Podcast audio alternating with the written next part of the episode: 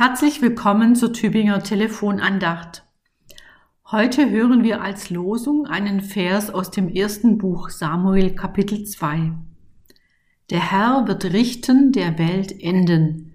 Er wird Macht geben seinem Könige.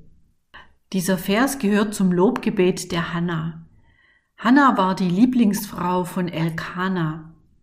Sie war kinderlos und wurde deswegen von ihrer Rivalin Penina erniedrigt.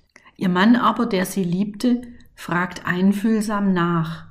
Hanna, warum weinst du und warum isst du nichts? Und warum ist dein Herz so traurig? Bin ich dir nicht mehr wert als zehn Söhne? Aber Hanna blieb betrübt. Beim jährlichen Opfer im Heiligtum von Shiloh legt sie unter Tränen vor Gott ein Gelübde ab. Herr Zebaoth, wirst du das Elend deiner Magd ansehen und an mich gedenken und deiner Magd nicht vergessen, und wirst du deiner Magd einen Sohn geben, so will ich ihn dem Herrn geben sein Leben lang. Mich berührt immer wieder, wie sehr Hannah um Gottes Gedenken, sein Augenmerk für sie selbst kämpft. Darum geht es ihr. Nicht darum, etwas haben zu wollen, was einer Frau damals soziales Ansehen gab oder befreit zu sein vom Mobbing ihrer Rivalin. Dass sie gelobte, ihren Sohn in die Obhut der Tempeldiener zu geben, ist für uns heute unvorstellbar. Aber die Verbindung aus dringlichem Appell an Gottes Aufmerksamkeit für unsere Nöte und zugleich die Bereitschaft zum Loslassen dessen, wonach wir uns sehnen, das bleibt für mich der kostbare Kern dieser Geschichte von Hannah und ihrem Gebet.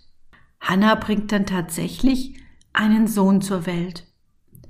Und sie dankt nach der Geburt dieses ersten Sohnes Samuel für die erfahrene Rettung mit einem Loblied. Das ist zur Vorlage für das Loblied der Maria geworden. In Hannas Lied können sich viele Betende wiederfinden, die auf Rettung hoffen und dafür danken. Hannas Sohn Samuel aber wird als Prophet die Aufgabe bekommen, einen König für Israel zu salben. Zuerst Saul, später David. Samuel wird ihnen immer wieder einschärfen, dass auch ihr Ansehen und ihre königliche Macht von Gott abhängen, dass sie ihre Führungsposition nur Gott verdanken, nicht dem eigenen Können und Vermögen. Samuel wird ihnen vor Augen stellen, dass ihre Macht sich am Recht und an der Gerechtigkeit vor Gott messen lassen muss und an Gottes Barmherzigkeit. Von ihr lebten Samuel und seine Mutter Hannah. Von Gottes Barmherzigkeit leben auch Sie und ich, heute und alle Tage.